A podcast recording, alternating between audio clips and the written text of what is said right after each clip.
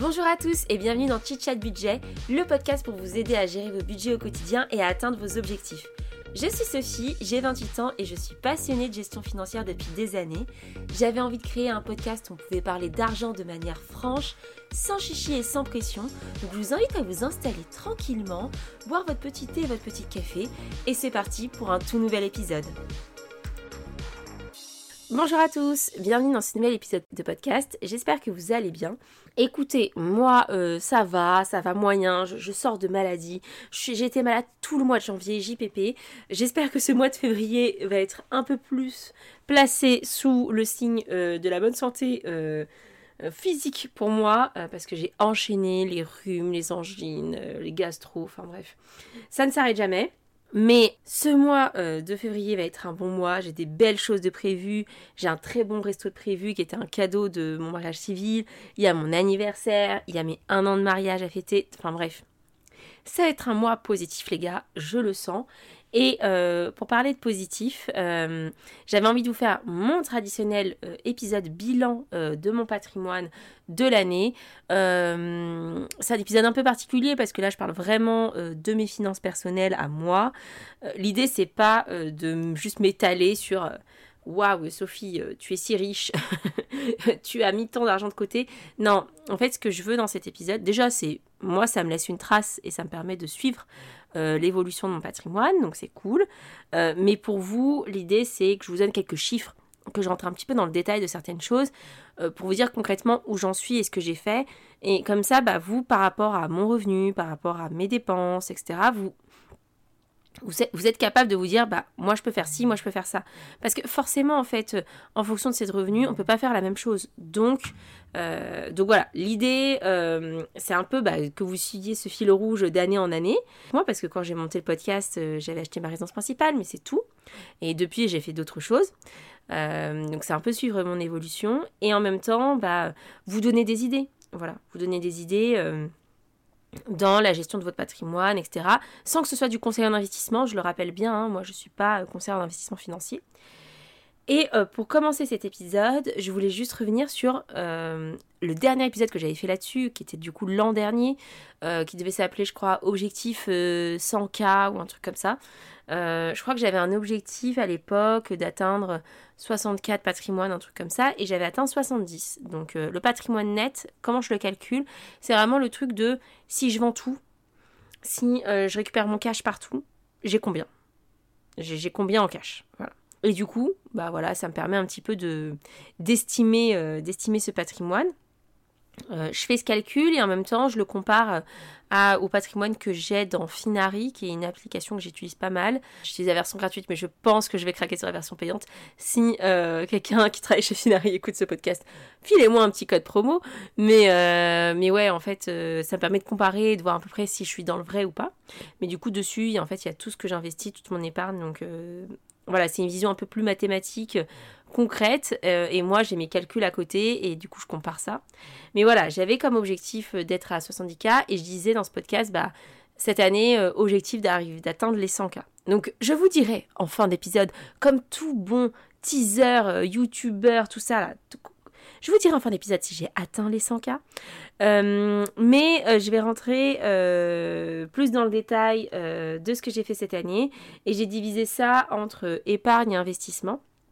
Alors déjà, un de mes gros objectifs de l'année, c'était euh, de mettre de l'argent de côté, d'avoir du cash. Parce que je me suis retrouvée dans une situation où j'avais fait, j'avais brûlé mon cash. En gros, en 2022, euh, j'avais, j'ai acheté euh, avec mon conjoint un, investissement locatif à Paris.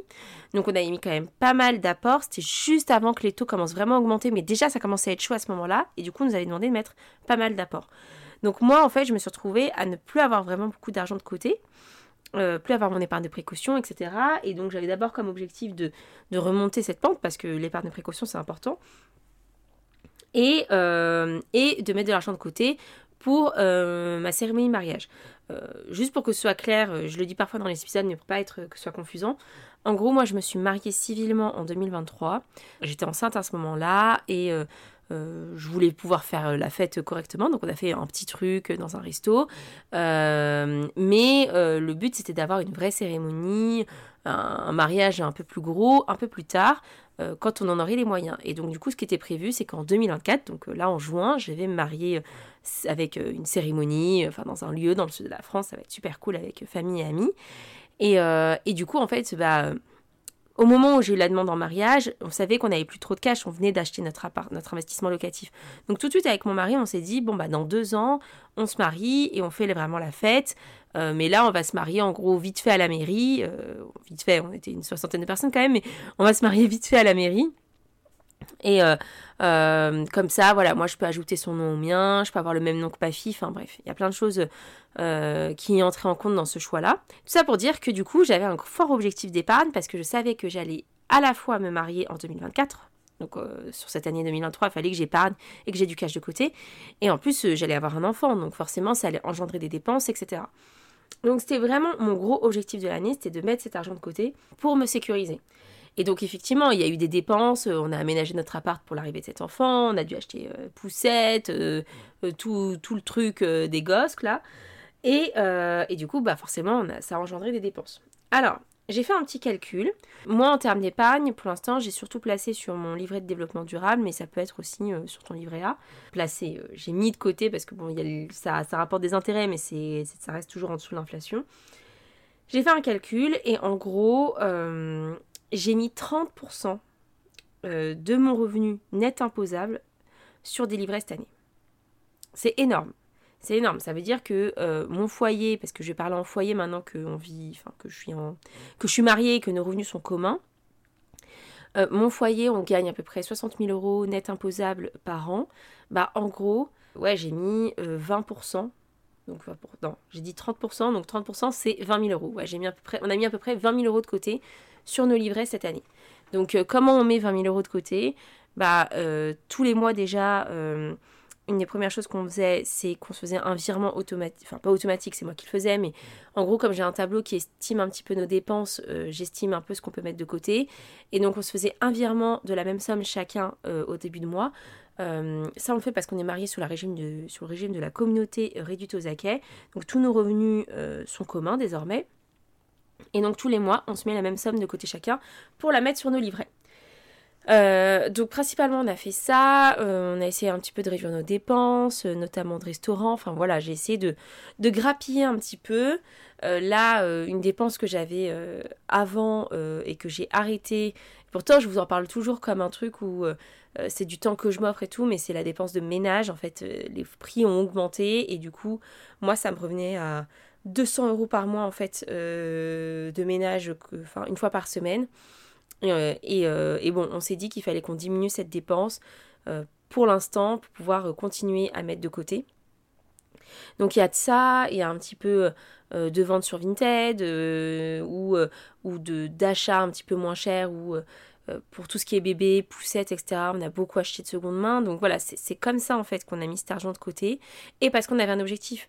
Et, euh, forcément, bah, quand tu mets euh, à 2, 20 000 euros de côté, tu peux dire oui, mais bon, il faut investir, il faut pas mettre autant d'argent de côté. Mais en fait, non, parce que nous, notre objectif, c'était de pouvoir payer notre mariage. Et notre mariage, il se paye cash, il se paye pas. je peux pas investir l'argent et après euh, payer des frais euh, parce que j'ai pas investi l'argent super longtemps. Vous voyez ce que je veux dire? J'allais pas acheter un appart pour le vendre pour le mariage. Enfin, ça n'a pas de sens. Donc, euh, je dis souvent en investissement et même en épargne, euh, faut être en accord avec ses projets de vie. Si vous savez que l'année prochaine, euh, vous allez acheter un appart, bah, vous n'allez pas investir et bloquer votre argent dans un truc que vous ne pourrez pas débloquer au moment de l'achat de votre appart. Enfin, ça paraît logique comme ça, mais il y a la théorie et la pratique. Et la pratique, c'est que dans votre vie, vous avez des projets, vous avez des projets aussi qui changent. Et donc, euh, il faut s'adapter à ça et adapter votre routine financière en fonction. Donc, voilà, moi j'ai à peu près 20 000 euros à deux, donc disons 10 000 euros chacun hein, pour, pour, faciliter le truc, qui ont été mis de côté sur nos livrets.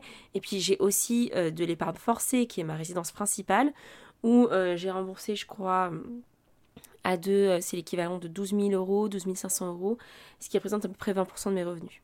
Donc euh, en tout, en gros, il y a 50% du revenu net imposable de mon foyer qui allait euh, soit dans des livrets A ou des livrets développement durable, soit dans de, enfin, de remboursement de résidence principale. Je trouve ça énorme franchement et euh, c'est aussi pour ça que je vous parle de chiffres concrets parce que forcément, moi j'ai des revenus qui restent confortables, enfin clairement je suis au-dessus du revenu médian et bah du coup mes charges au bout d'un moment je peux les baisser etc et ça et en fait là où je peux avoir un vrai impact, c'est vraiment sur les dépenses loisirs, etc. et plaisir. Mais forcément, si vous, vous avez un revenu plus faible, euh, vos seuils de charge de base, ils sont difficilement réduisables au bout d'un moment. Donc c'est aussi normal que vous puissiez pas euh, épargner autant en pourcentage de vos revenus. Et je vous le dis en toute bienveillance parce que enfin je dis ça parce que j'ai pas envie que les gens se culpabilisent en se disant mais alors pourquoi j'arrive pas à mettre autant de côté? Bah en fait pourquoi? C'est normal.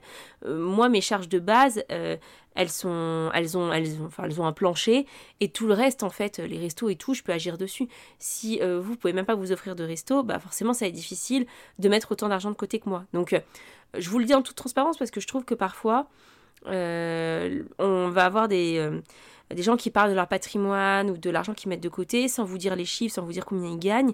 Et du coup, c'est facile de dire euh, j'économise 60% euh, de mon salaire. Ouais, mais gros, euh, si tu gagnes 5000 euros par mois, c'est plus facile que quand tu en gagnes 1004, quoi. Donc, voilà, relativiser par rapport à votre situation. forcément, le pourcentage que prennent vos charges fixes est peut-être plus élevé dans vos revenus que pour moi. Voilà. Ou l'inverse, mais euh, mais, c'est pour ça que je vous dis que mon foyer, il est plutôt à 60 000 euros net.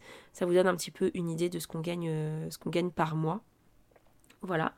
Donc, euh, du coup, sur cet objectif d'épargne, je suis plutôt satisfaite, surtout avec l'arrivée bébé, etc. et les nouvelles charges qu'on a, mais ça, je vais en parler un peu plus tard. Plutôt satisfaite de ce qu'on a mis de côté, et ça va nous permettre, là, avec ce qu'on va rajouter, de payer sereinement notre mariage, qui a un budget à peu près autour de 30 000 euros, et qui, je pense, a plutôt en budget estimé aurait plutôt une, la valeur de 40 000 euros, mais comme je fais beaucoup d'économies, que je trouve beaucoup d'astuces, etc., euh, je pense qu'il aura plutôt une valeur entre 25 et 30 000 euros euh, financière, ce qui m'irait très bien, c'était le budget que je m'étais fixé. Donc je vous ferai un épisode mariage, j'arrête pas de le dire, mais dès que j'avance un petit peu dans les préparations et que je sais un peu, encore plus, un peu plus concrètement ce que je dépense, je me sentirai légitime pour vous faire cet épisode. Voilà, donc euh, soit ce sera avant mon mariage, soit ce sera après. Aujourd'hui, je suis contente d'avoir mis cette épargne de côté parce que je peux commencer à me payer des trucs pour le mariage euh, qui s'étalent dans le temps et, euh, et j'ai pas l'angoisse de pas avoir l'argent pour payer, etc. Ou j'ai pas l'angoisse d'avoir pris un crédit. Enfin voilà, c'était pas, c'était pas mon objectif sur le bilan de mes investissements. Alors du coup, moi j'ai différents euh, investissements. J'investis dans les SCPI, les parts de SCPI, c'est des sociétés civiles de placement immobilier. Hum, en gros, euh, pour la faire courte, parce que j'arrête pas de le répéter d'épisode en épisode, c'est plusieurs épargnants qui investissent dans des fonds, qui achètent des immeubles dans lesquels il y a des locataires qui reversent des loyers. Ces loyers sont versés sous forme de dividendes aux, investisseurs. Euh, ils sont versés tous les mois, etc. Moi j'investis chez Corum, c'est une boîte où j'ai travaillé, donc que je connais bien. Et en fait, j'ai arrêté de faire des versements programmés parce qu'on peut faire ça. Oui, du coup, en fait, maintenant je fais que du réinvestissement de dividendes. Donc en fait, ça s'auto ça s'auto euh, ça fait un effet boule de neige automatique entre guillemets. Je vais bientôt arrêter, je pense parce que en fait, à chaque fois, il y a des frais quand je réinvestis mes dividendes et, euh, en fait, dans les CPI, euh, c'est bien d'avoir d'attendre deux ans pour rattraper les frais en fait. D'avoir un minimum d'investissement au moins de deux ans, deux ans et demi. Et du coup, euh, je me dis que si jamais j'ai un projet et que j'ai besoin de récupérer l'argent qui est dessus, bah en fait, euh, il, faut que j'anticipe un petit peu, c'est passé deux ans, mais sinon en fait j'aurais perdu un petit peu d'argent en cours de route quoi. Donc voilà, mais du coup, ce patrimoine-là, il a grossi tout seul. Je pense que j'ai dû faire un petit peu de versement quand même parce que ça me paraît gros. Euh, mais il a, grossi de 600 euros à peu près. Donc, donc voilà. Euh, j'ai un PEA aussi, un plan épargne action euh, que j'ai chez Boursorama. En fait, celui-là, pareil, au début, j'avais une stratégie où j'investissais tous les mois, c'est ce qu'on appelle le dollar cost averaging, le DCA, où en fait, euh, peu importe les hausses, les baisses, si on rachète tous les mois à peu près le même pool d'actions, d'ETF, en fait, on suit la tendance du marché, comme le marché est plutôt haussier sur le long terme, ça fait une bonne moyenne, quoi. donc, c'était la tendance que j'avais au départ, sauf que bah en fait là j'étais vraiment dans un objectif d'épargne pure cette année donc j'ai vraiment pas investi sur mon PEA. En revanche à un moment j'ai j'ai des actions, enfin je crois que j'avais des actions EDF en fait qui ont été rachetées donc du coup euh, j'avais du cash sur mon PEA que je ne peux pas récupérer donc ça je l'ai réinvesti dessus. Et euh, actuellement, voilà, moi j'ai versé 3720 euros dessus et j'ai une plus-value plus latente de 590 euros. Donc franchement, euh, pas mal pas mal pour ce que j'ai versé. Après, ça fait un moment quand même que je l'ai. Ça fait deux ans, trois ans. Donc voilà, mais mon PEA, il fait sa vie, quoi. il fait sa vie, je le regarde pas trop. Euh, j'aimerais bien reprendre les versements dessus, mais je vais vraiment attendre d'en savoir un peu plus sur mes projets futurs post-mariage avant de, remettre du cash en investissement. J'ai aussi du crowdfunding immobilier. Je vous en avais parlé l'an dernier. J'avais pas mal investi, je crois, c'était en 2022, il me semble. Euh, ouais, 2022. J'avais euh, mis 1600 euros en tout. Et là, pour l'instant, j'ai été remboursée de 400 euros. Et euh, sur le comptant, le comptant, donc en gros, sur 400 euros investis, j'ai été remboursée. Et j'ai perçu 174 euros d'intérêt sur les projets, mais pas forcément sur ces 400 euros. Enfin, en gros, dans le crowdfunding immobilier, on est remboursé au fur et à mesure. Soit on a, des intérêts qui se donnent au fur et à mesure, donc c'est sur des projets qui sont terminés, remboursés ou pas. Et il y a des projets qui sont remboursés où on récupère son comptant. Donc euh, là, j'ai eu 174 euros d'intérêt et j'ai été remboursé de 400 euros de comptant. Donc il me reste 1200 euros entre guillemets investis, euh, dont une partie où j'ai été versé en intérêt et une autre partie qui va m'être remboursée en comptant. Quand j'avais investi à l'époque, j'avais pris des projets euh, qui avaient max 2 ans, 1 an, 1 an et demi euh, avant d'être remboursé. Pourquoi? Parce que je savais que ça allait coller euh, sur cette année 2024 et que euh, du coup ça allait être juste avant le mariage. Et je me suis dit que ça allait me faire un peu des poches de liquidité qui allaient, qui arriver, genre en mode Ah bah t'as 100 euros qui ont été remboursés, etc. Et comme j'allais un petit peu oublier cet argent, enfin vous voyez, c'est un peu une stratégie, on appelle ça les girl mass, vous savez, quand on, quand on achète un truc en solde et qu'on se dit qu'on a économisé de l'argent. Bon, bref. Euh, alors qu'on en a quand même dépensé. Bah, c'est un peu le même système où je me dis, bon, j'ai mis cet argent de côté il y a longtemps et là il me revient en fait. Et donc euh, ça fait un petit bonus euh, qui, est, qui, est, plaisant. donc ça c'est les gros trucs sur lesquels j'ai investi. Il y a aussi mon investissement locatif qui, lui m'a permis de rembourser 3680 euros de crédit au comptant. C'est-à-dire que ça c'est vraiment de de la part du crédit que j'ai remboursé, euh, il y a des intérêts en plus, mais, euh, ça c'est vraiment ce que je peux récupérer à la fin si je vends mon appart au même prix. Donc là-dessus, je suis plutôt contente. sur mon bien immobilier, là, bah, aujourd'hui, mon jour où je ne travaille pas, je suis allée un peu nettoyer l'appart, refaire un peu de peinture, etc. parce que j'ai un changement de locataire. Donc ma première locataire, elle est restée pratiquement un an et demi, donc je suis super contente. J'avais hésité à garder l'appart, à me dire est-ce que j'essaie de faire du Airbnb pour les JO, mais en fait à Paris c'est super compliqué de faire du Airbnb euh, quand c'est pas sa résidence principale. Et en fait, je me suis dit, flemme de gérer euh, les locataires tout le temps. Euh, je suis bien avec cette histoire de longue durée, ça me correspond. je mets des locataires qui en ont besoin. J'en ai un petit appart, un petit studio pour des étudiants ou des jeunes actifs. Donc euh, moi ça me va, un des locataires qui reste longtemps et où j'ai pas trop de turnover. Donc euh, non, je suis plutôt contente de mon choix de locataire parce que l'appartement qu'elle m'a rendu, il était très bien. Là, j'ai refait un petit coup de propre pour le prochain qui déménage là dans deux jours. Donc euh, franchement trop cool, j'ai pas eu de vacances locatives entre les deux. Donc ouais, je suis plutôt satisfaite de ce bien immobilier, même s'il faut que j'attende encore un petit peu pour que il soit intéressant de le revendre ou pas. pour l'instant, c'est un peu trop récent pour que ça reste intéressant. Mais globalement, en gros, euh, j'ai pas fait beaucoup d'investissements. Euh, j'ai un peu laissé vivre le côté passif de mes, de investissements. Euh, j'ai perçu mes loyers, mon PEA il a bougé, mes CP se sont investis, crowdfunding j'ai récupéré l'argent. Enfin voilà. J'ai laissé un peu vivre ce côté passif. donc forcément ça me ralentit dans ma croissance, mais ça grossit quand même. Donc ça c'est à noter. Donc euh, c'est aussi ça participe en fait au grossissement de mon patrimoine et, euh, c'est important quoi. Voilà. Donc euh, ce que je vous disais tout à l'heure en fait c'est que j'ai fait peu d'investissements. J'aimerais bien reprendre après le mariage. Mais voilà, là, il y a eu quand même des dépenses exceptionnelles en 2023. J'ai eu un bébé.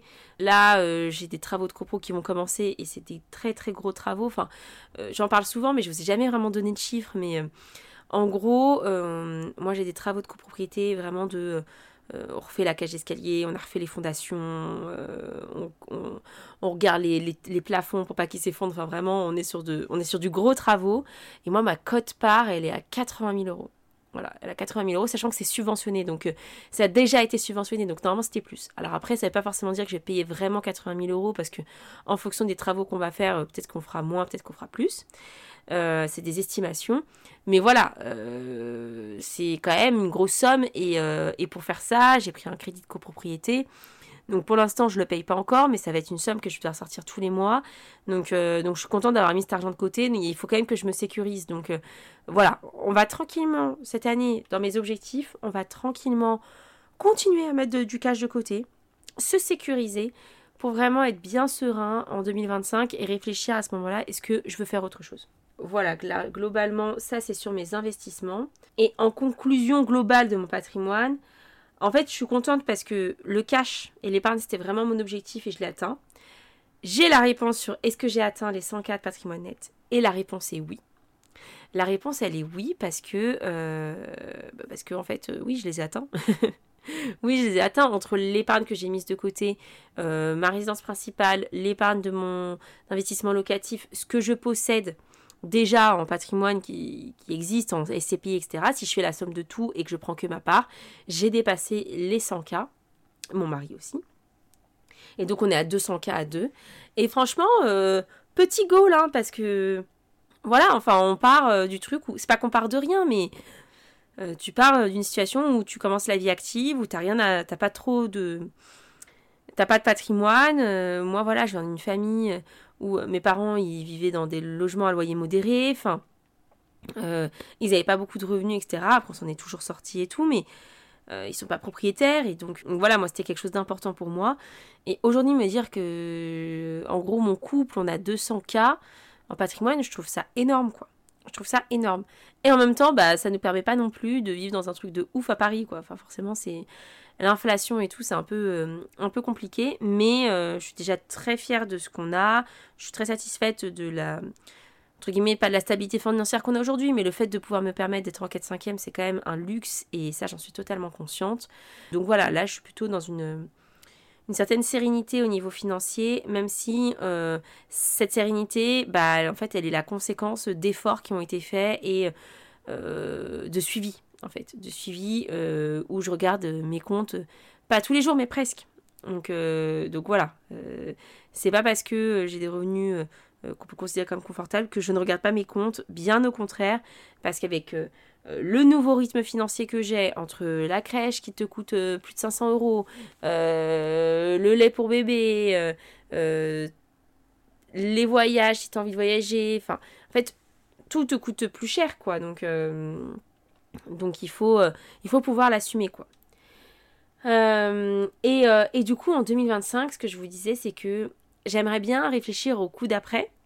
Qu'est-ce que je veux faire?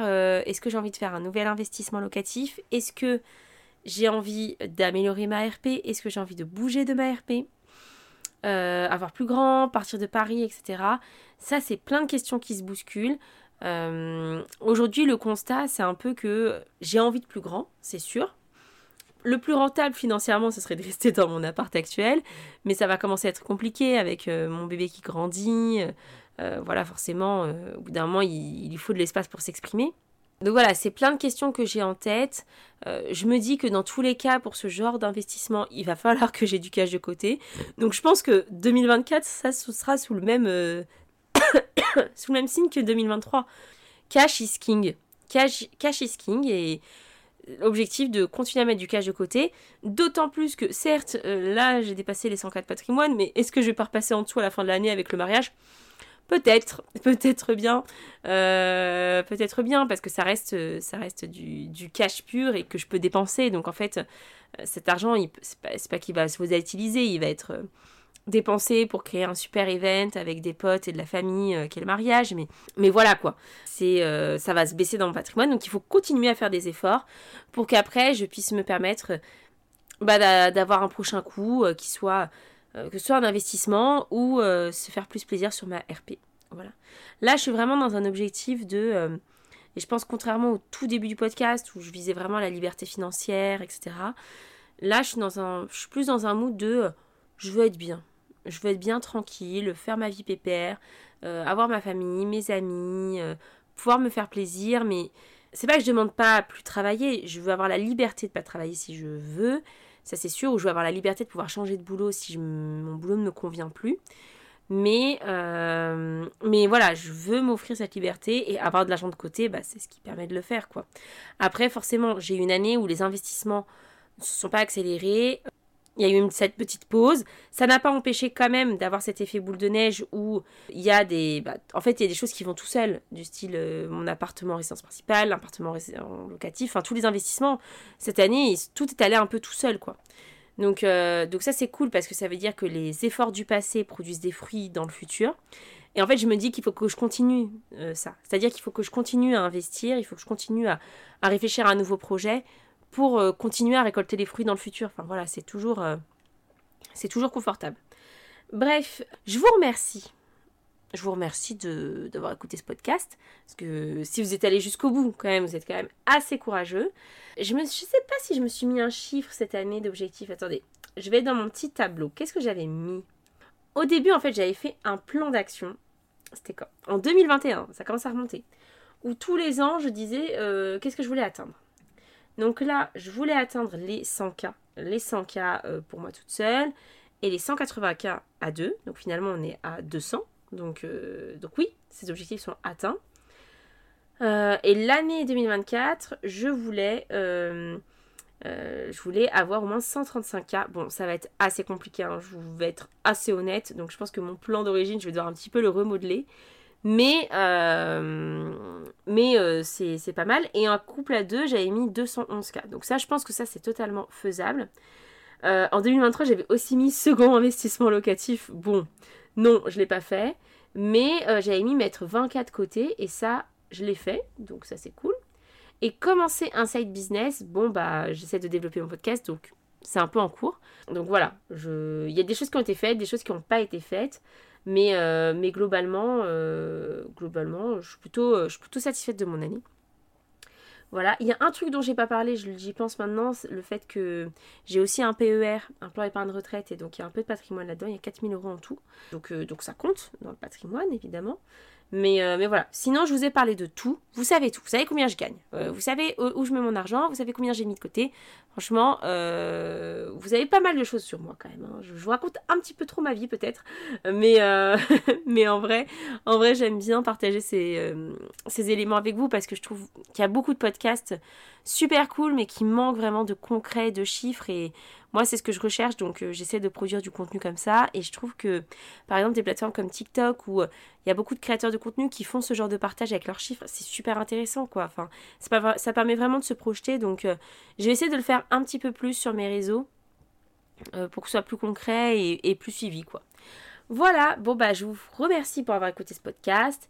Euh, n'hésitez pas euh, à me partager votre bilan patrimonial, combien vous avez gagné, euh, comment il a augmenté. Je serais super curieuse et, et, on en parle sur Insta ou sur d'autres plateformes.